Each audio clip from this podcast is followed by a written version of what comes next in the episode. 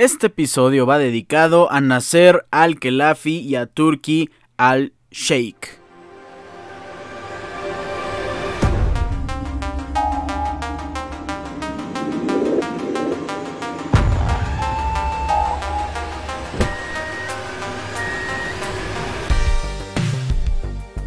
Ustedes se preguntarán por estos nombres y la, y la cuestión sería si son importantes. Pues claro que sí, son sumamente importantes, son los principales responsables de que se haya llevado el partido entre el Paris Saint Germain y el Riyadh All Stars eh, el día de ayer jueves. ¿Por qué? Porque Nasser Al-Khelafi es el dueño del Paris Saint Germain y el hombre que a mí me parece el principal responsable de lograr este partido se llama Turki Al-Sheikh. Él es el presidente de la Autoridad General del Entretenimiento en Arabia Saudita. También es dueño de, las pirámides de Egipto, por ejemplo. En el ámbito del fútbol es dueño de, la Almería de España.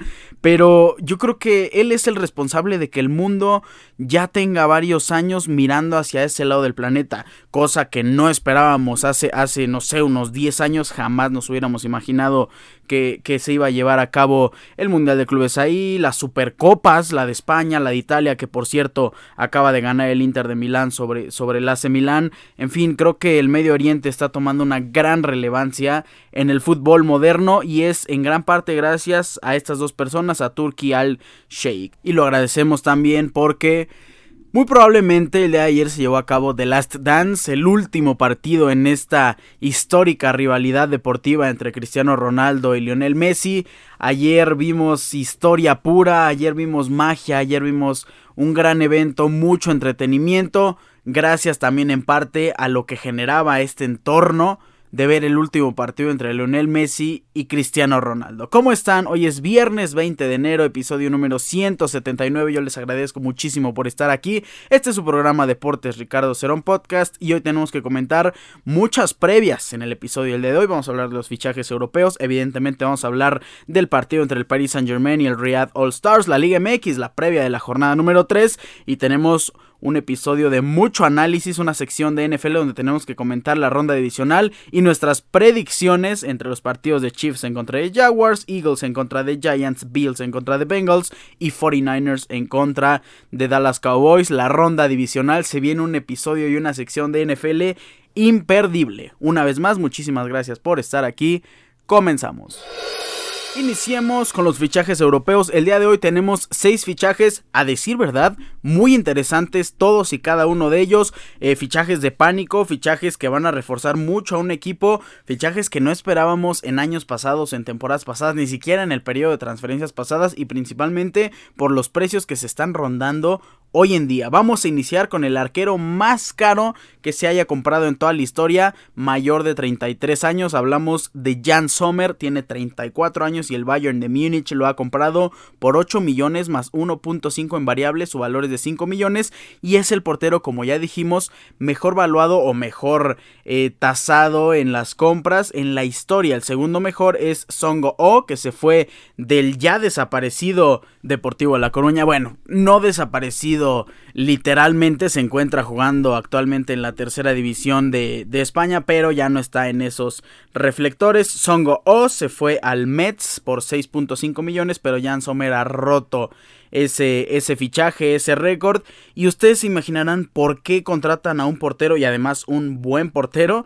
Pues es curioso porque se lesionó Manuel Neuer y se lesionó por estar esquiando.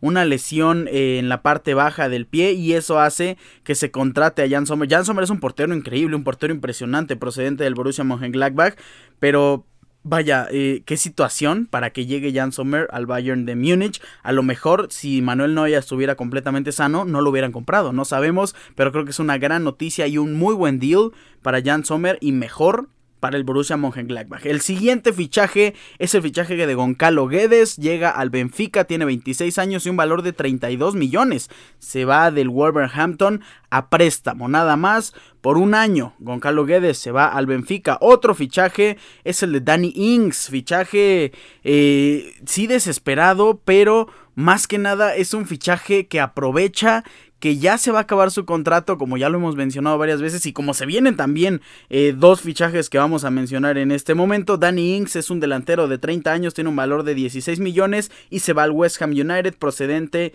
de Aston Villa. Ahora sí, el, el fichaje que más ha sonado en este día y que la verdad más aprovechó el equipo que recibe a este jugador es el fichaje de Memphis Depay de 28 años. Se queda en la Liga de España. Procedente del Barcelona llega al Atlético de Madrid, portará el número 9, pero escuchen esto.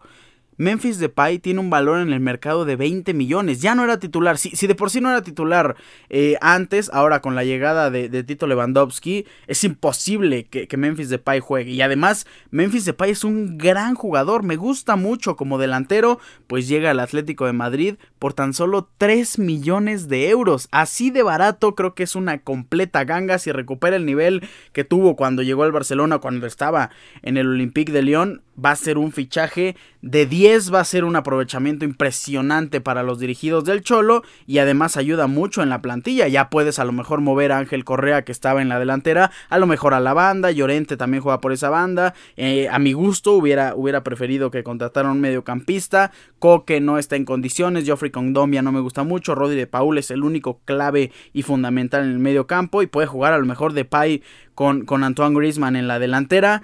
Ayuda mucho este fichaje para el Atlético de Madrid y esperemos que le ayude más en los números, porque en la liga no está funcionando el Atlético. Siguiente fichaje, Chris Wood, escuchen esto. Chris Wood fichó hace un año, recién, eh, recién inyectada esta ayuda financiera para el Newcastle United por 30 millones. No nos pareció y lo mencionamos en el programa, no nos encantó ese fichaje. Pues ahora tiene un valor de 10 millones, se ha ido a préstamo al Nottingham Forest con obligación de compra. Evidentemente Chris Wood no es un jugador que iba a tener los reflectores ni mucho menos el protagonismo en el Newcastle United. Alexander Isaac ya está en el equipo y evidentemente ya no lo quieren. No debieron, haber comprado, no debieron haberlo comprado desde un inicio. En fin, Chris Wood de 31 años llega al Nottingham Forest. Y el último fichaje que tenemos que mencionar es un fichaje de un jugador bueno. No me encanta la edad que tiene, tiene 28 años, pero aún así le quedan varios años en un buen nivel. Hablamos de Leandro Trossard, otro jugador del Brighton que se va eh, del equipo, se queda en la Premier League, llega nada más y nada menos que al líder actual de la Premier, llega al Arsenal por un valor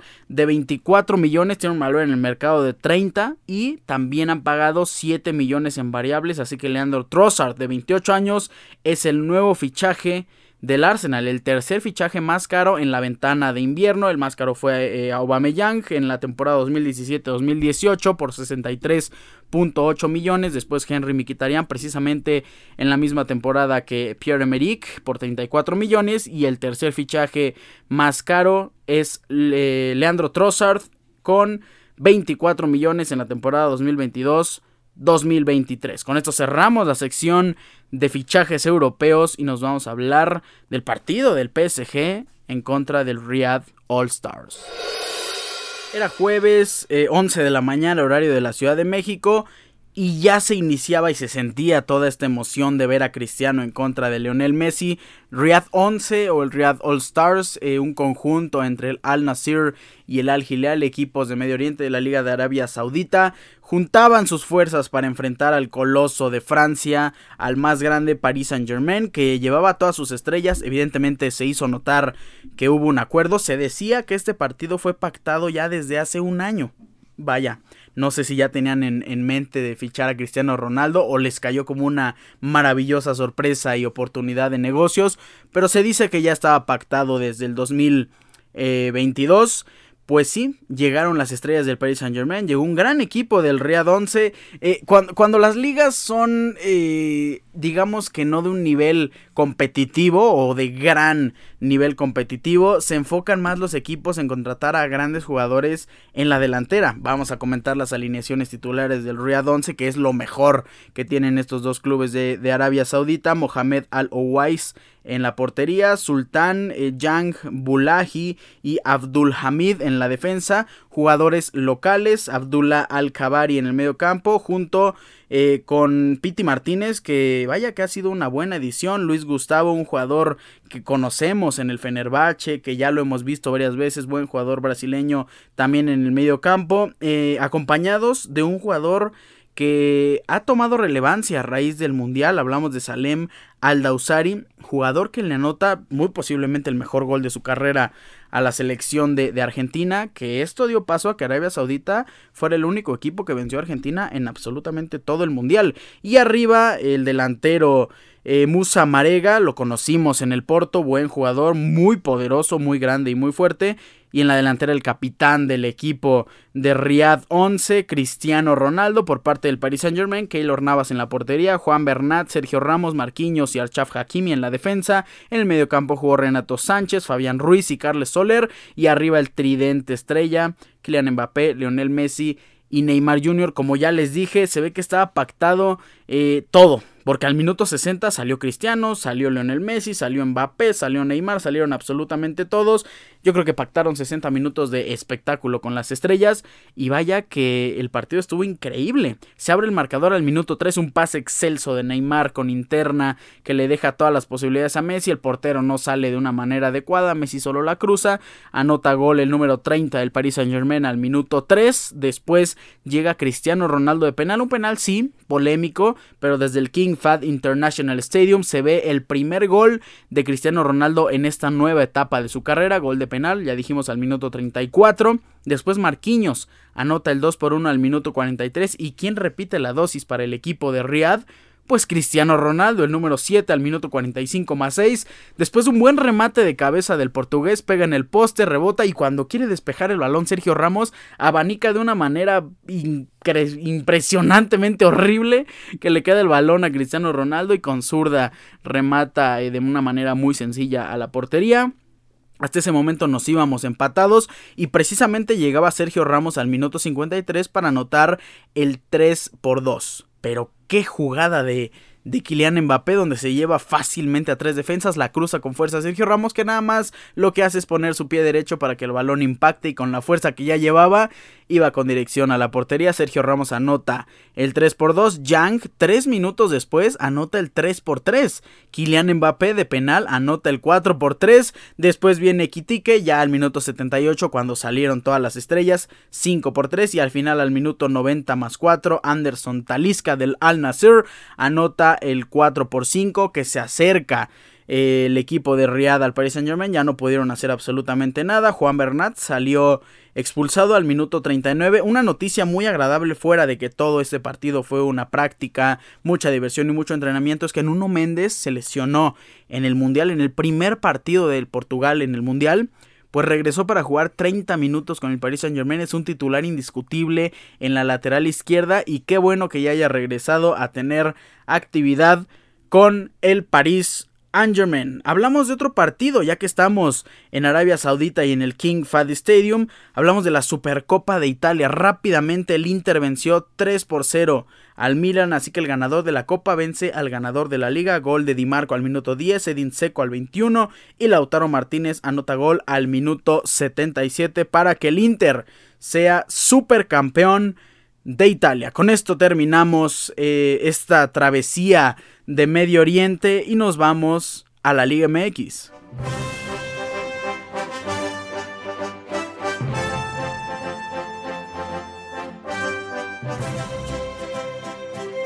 Vamos a hablar de la jornada número 3 de la Liga MX y qué rápido se está llevando a cabo este torneo. Así en un abrir y cerrar de ojos ya estamos en la semana número 3 de nuestro fútbol que inicia precisamente el día de hoy. Inicia con el partido de Mazatlán en contra de Saltos Laguna, uno de los partidos que, se transmiten en tela abierta y eso es algo que no me gusta muchísimo, es a las 9 de la noche, eh, mismo horario que el partido más atractivo del día de hoy entre Cholos y Tigres, el actual líder y el equipo que mejor está jugando, pero ese partido va a ser solo por streaming o solo por una plataforma, Fox Sports Premium, el partido de mañana entre Rayados y Atlético de, San Luis también va por Fox Sports, el del día sábado, el de América, sí se juega por tele abierta, o bueno, sí se transmite por tele abierta. Ahí van 2 de 4.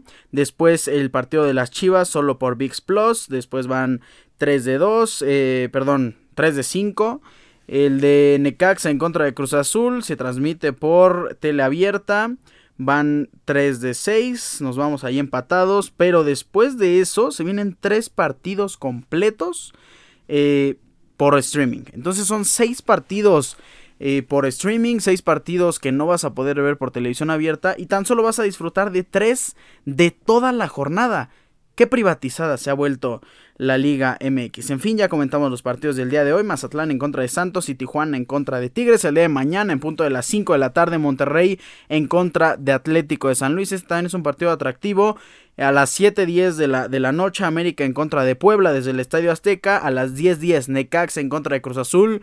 Una de las oportunidades eh, de oro para Potro Gutiérrez con mi máquina de la Cruz Azul porque si acumula victoria, perdón, si acumula derrotas o empates, se le va a poner muy complicado el trabajo. A las eh, 9.10 de la noche, el día de mañana, para mí, el partido más atractivo de toda la jornada. Las Chivas Rayadas de Guadalajara en contra del Toluca. Partido importantísimo para las Chivas. Vamos a ver cómo funcionan sin Alexis Vega. Vamos a ver qué pasa con el club y con la institución. Que hasta el momento ha dejado un sabor de boca.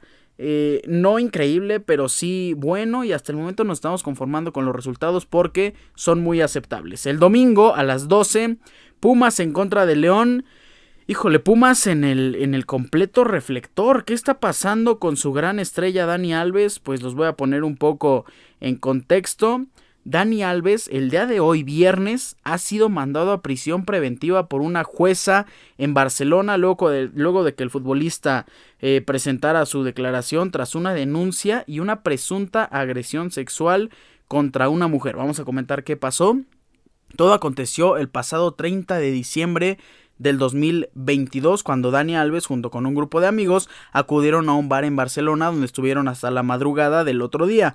Cámaras de seguridad apreciaron que Dani Alves y la mujer que ahora lo está denunciando estuvieron en la misma zona de los baños. Cabe recordar que la denuncia ha declarado que el jugador la tocó sin su consentimiento y por eso dio aviso a las respectivas autoridades para que tomen una medida. La Liga MX ya se hizo presente y ha anunciado que se van a mantener hasta el momento a la espera de las noticias y lo que y lo que pase, Dani Alves ya está en prisión preventiva. Yo creo que Pumas ya tiene que tomar acciones y tiene que correr al jugador brasileño independientemente de todo el dinero que les esté generando el negocio y la expectativa que todavía no es claro lo que pasa, pero ya fue sentenciado a prisión preventiva. Esa, esa, no es una imagen que quiere Pumas y que mucho menos quiere la Liga MX, que también se, se anunció, este, se pronunció no a favor del futbolista, pero sí a favor de que van a esperar qué es lo que pueda pasar en próximos días. Dani Alves se declara completamente inocente, dio una entrevista y dijo que él no hizo absolutamente nada, que quiso desmentir todo.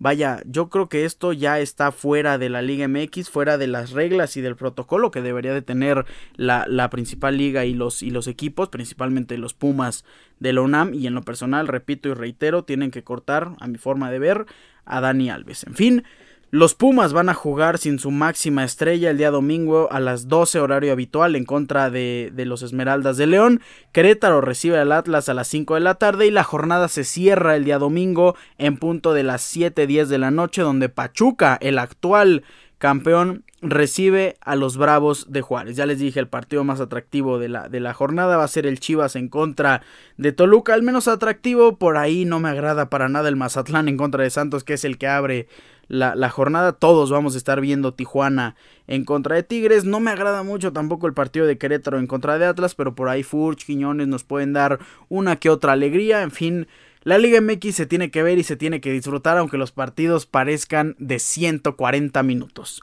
Con esto terminamos el fútbol mexicano y nos vamos a la NFL.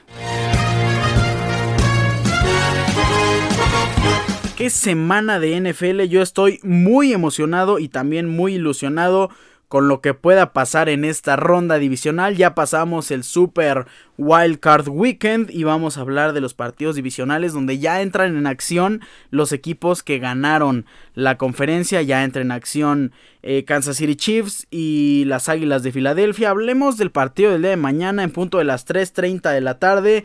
Kansas City Chiefs de Patrick Mahomes se enfrentan a los Jaguars de Trevor Lawrence. Kansas City Chiefs terminó 14-3 en la temporada. Jaguars terminó 10 y 8.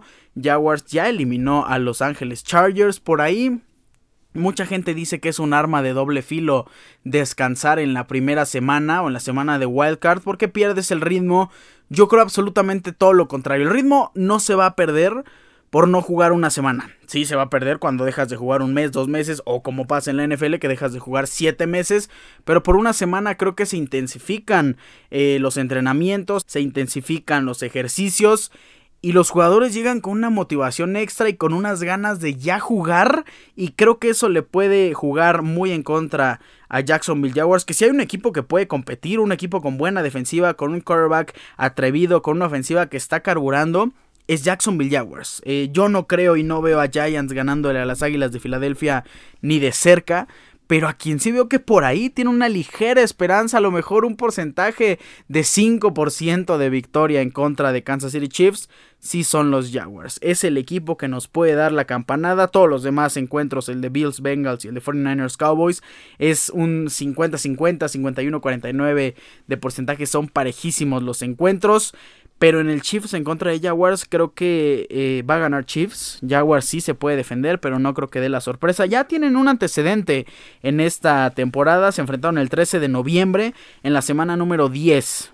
Kansas City Chiefs venció 27 y 17. Tampoco por mucho a Jacksonville Jaguars, pero nuestro pronóstico del primer partido de la ronda divisional es una victoria para Kansas City Chiefs en punto de las 3.30 de la tarde, horario de la Ciudad de México. El siguiente partido es el partido... Eh, pues es uno de los partidos más atractivos porque es un partido divisional y además es un equipo que acaba de dar la sorpresa, New York Giants venciendo a mis Minnesota Vikings. Se esperaba, no se creía que, que se pudiera lograr. Pero pues aún así lo lograron. Los, los Giants, que tienen una marca de 10 victorias, 7 derrotas y un empate en la temporada regular. Las Águilas de Filadelfia terminaron con la misma marca que Kansas City Chiefs, 14 victorias y 3 derrotas. En punto de las 7:15 de la noche desde el Lincoln Financial Field. Eh, las Águilas de Filadelfia reciben a New York Giants. Evidentemente tienen antecedentes estos equipos, son rivales divisionales y se enfrentan dos veces por temporada. En esta ocasión tuvimos doble victoria para las Águilas de Filadelfia en la semana número 14 desde el MetLife Stadium. Eh, Giants recibió a las Águilas y qué vapuleada 48-22 de visita a las Águilas de Filadelfia en un excelso partido de Justin Fields y en la vuelta, por así decirlo, en el segundo encuentro de, este rival divisional en la semana número 18, la última semana antes de la postemporada, así que para las Águilas de Filadelfia es el partido inmediato, para los Gigantes no, para las Águilas sí, pues las Águilas ganaron 22 a 16, el marcador ya se acercó un poco más, los Gigantes ya este, metieron un poco más las manos, pero hay que recordar que Jalen Hurts no estuvo en ese partido. Así que ojito con el gran quarterback de las Águilas de Filadelfia, creo y no tengo duda que puede dar un gran encuentro, que lo va a hacer y que va a vencer sin problema alguno desde Lincoln Financial Field a los eh, Giants de Nueva York. Repito, el partido es a las 7:15 horario de la Ciudad de México. Nuestra proyección y nuestra predicción es que las Águilas de Filadelfia vencen a los Gigantes de Nueva York. Para recordar, Chiefs vence a Jaguars. Siguiente partido, híjole, partidazo, el partido más parejo de absolutamente toda la ronda divisional. No tengo idea de quién puede ganar pero vamos a ir un poco a las estadísticas para dar nuestra predicción. Es el partido entre Buffalo Bills y Cincinnati Bengals. ¿Cómo terminaron la temporada? Buffalo Bills terminó con una marca de 14 victorias y 3 derrotas. No tuvieron un partido. Bengals terminó con marca de 13 victorias y 4 derrotas. No tuvieron un partido. ¿Por qué? Porque es el partido tan polémico donde eh, ocurrió la tragedia de, de Damar Hamlin pues en la semana 17 no se enfrentaron en el que era el muy probablemente partido de la temporada. Vamos a ver qué pasa en esta ronda divisional.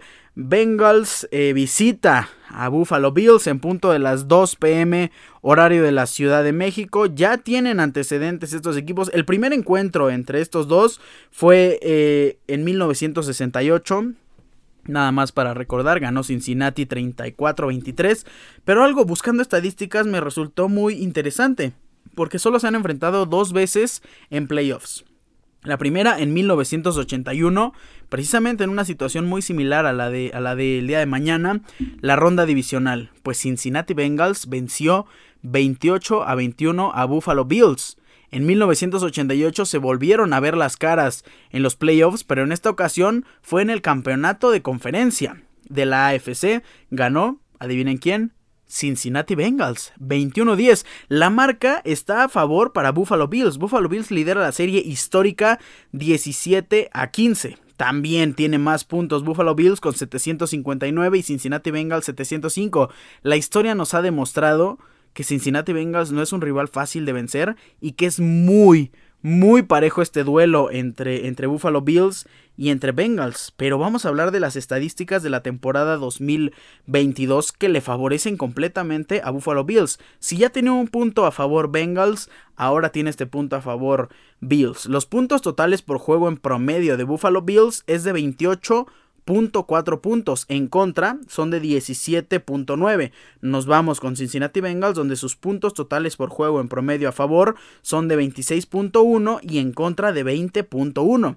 Buffalo Bills anota más y le anotan menos que a Cincinnati Bengals, pero Vaya, es mínimo, es una diferencia de dos puntos en cada rubro. Nos vamos eh, a los pases, eh, tienen yardas eh, por pase netas, 4.240 los Cincinnati Bengals y Buffalo Bills tiene 3.000, ah no, 4.129 yardas. Así que en este rubro gana Cincinnati Bengals. En las corridas es mucho mejor Buffalo Bills. ¿Por qué? Porque Josh Allen también eh, es muy bueno corriendo y corre junto con sus running backs. Eh, Cincinnati Bengals tiene 1528 yardas en la temporada regular y Buffalo Bills tiene en total 2232. Así que por tierra es mejor Bills. Ahora, ya tiene su punto Bills. Estamos hasta este momento empatados. No tenemos un antecedente cercano. El último antecedente de, estos, de estos dos rivales fue en el 2019, donde Buffalo venció 21-17 a Cincinnati. En 2017, Cincinnati venció 20-16 a Buffalo. Después ganó eh, Bills. Después ganó eh, Cincinnati, así que están muy parejos en los últimos años. ¿A dónde nos tenemos que ir? A la cara de estos dos eh, rivales, la principal eh, leyenda, la principal, el principal artífice de lo que han hecho en esta temporada. Hablamos de los quarterbacks, hablamos de Joe Burrow y hablamos de Josh Allen. Ambos han hecho grandes cosas en esta temporada, pero ¿quién creo que llega en un mejor momento? Nos vamos a ir con Joe Burrow. Josh Allen jugó el partido con Super Wildcard eh, Weekend, eh, venció a los Miami Dolphins, le interceptaron dos veces. Eso no te lo va a perdonar una ofensiva que es mucho mejor que la de Miami Dolphins. Si te interceptan dos veces en el partido siendo Buffalo Bills, te intercepta Bengals, Joe Burrow lo va a aprovechar y lo va a aprovechar en serio y sería mortal para los Bills. Nos vamos del lado de Bengals. Joe Burrow lleva tres partidos sin intercepción y eso es vital, eso es importante y principalmente eso es lo que a mí me hace decantar porque el siguiente sábado, el día de mañana en punto de las 2 de la tarde, Bengals da la sorpresa porque la mayoría de personas apuesta porque Bills se lleve este partido y se vaya al partido por la conferencia. Pues no, para mí Cincinnati Bengals vence a Buffalo Bills el día de mañana a las 2 de la tarde. Nos vamos al partido de 49ers en contra de Cowboys. Que qué partidazazazo. Me encanta este duelo. Es un partido increíble. Dos equipos muy famosos, muy queridos, con muchísima afición. Y eso hace que se vuelva también más atractivo este encuentro de 49ers en contra de Cowboys. 49ers terminó con una marca de 14 victorias y 4 derrotas. Llevan 11 partidos ganando. 11 partidos. Qué cifra tan impresionante. Cowboys terminó con marca de 13 victorias y 5 derrotas. Ambos jugaron su partido de, de wild card.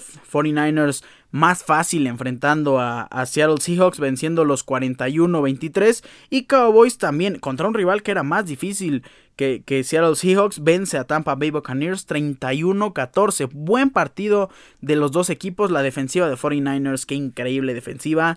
Eh, como dice muy bien este dicho deportivo, las ofensivas ganan partidos, las defensivas ganan campeonatos. Y vaya que me está convenciendo partido a partido que esta es una defensiva de campeonato. En punto de las 5 y media de la tarde, el último partido de esta ronda divisional se enfrenta 49ers en contra de Cowboys desde Levi's Stadium. No tienen antecedentes en la temporada 2022, la temporada regular, pero sí se enfrentaron en ese año, en el 2022, la temporada 2021. ¿A qué me refiero? Se enfrentaron el 16 de enero del 2022 en la ronda de comodines en el wild card y es un partido para recordar durante toda la historia. Cowboys cayó 17-23 ante 49ers. En esa temporada Cowboys terminó con una marca de 12 victorias y 6 derrotas y 49ers con un Jimmy Garoppolo que terminó salvando al equipo eh, en ese año no clasificaron a más, pero 49ers se vio bastante bien con una marca de 11 victorias y 7 derrotas en la temporada regular. En el último drive, faltando pocos segundos, Dak Prescott lanza un pase muy largo, logra recibir eh, el pase su, su receptor, corren tratan de azotar el balón para que sea un Hail Mary. Vaya, anotar con un Hail Mary es sumamente complicado, pero te daba la oportunidad ya con lo, lo, que había hecho Cowboys. Pues justo cuando sacan el balón, el reloj ya estaba en cero. Divo Samuel pedía la hora, absolutamente todos estaban muy conmocionados, no sabíamos qué estaba pasando. El, el referee anuncia que se termina el encuentro y no logró sacar con un segundo que hubiera sacado antes Dak Prescott. A lo mejor, no sabemos, hubiera sido la misma historia o a lo mejor hubiera sido una historia muy diferente. En fin, 49ers venció cardíacamente en su último encuentro a Dallas Cowboys. Este partido promete para ser un muy muy buen partido, promete para ser el mejor partido de esta ronda divisional y por algo lo pusieron el día domingo en horario estelar a las 5.30 de la tarde, horario de la Ciudad de México. ¿Quién es nuestro favorito? Nos vamos a ir con la mejor defensiva de toda la NFL. Nos vamos con 49ers. Para cerrar esta sección, vamos a repasar rápidamente quiénes son nuestras predicciones. Kansas City Chiefs en contra de Jaguars. Gana Kansas City Chiefs. Eagles en contra de Giants. Ganan las Águilas de Filadelfia. Bills en contra de Bengals. Sufridamente gana Cincinnati Bengals. Y en el último partido, 49ers en contra de Cowboys. Gana 49ers, partidazos de la ronda divisional. Y con esto terminamos este episodio número 179. Yo les agradezco su amable sintonía. Disfruten muchísimo este fin de semana. Ya desde hoy tenemos la Liga MX, las ligas europeas. Vamos a ver la NFL el día de mañana, toda la tarde, el día domingo. Y nos espera el campeonato de conferencia. Nos esperan los Pro Bowl Games que van a estar increíbles. Y nos espera el 12 de febrero el Super Bowl desde Arizona. Yo me despido, no sin antes recordarles mis redes sociales, arroba ricardo-cerón- en Instagram, Ricardo Cerón en Facebook. Recuerden, Cerón es con Z. Pásenle increíble, les mando un fuerte abrazo. Bye.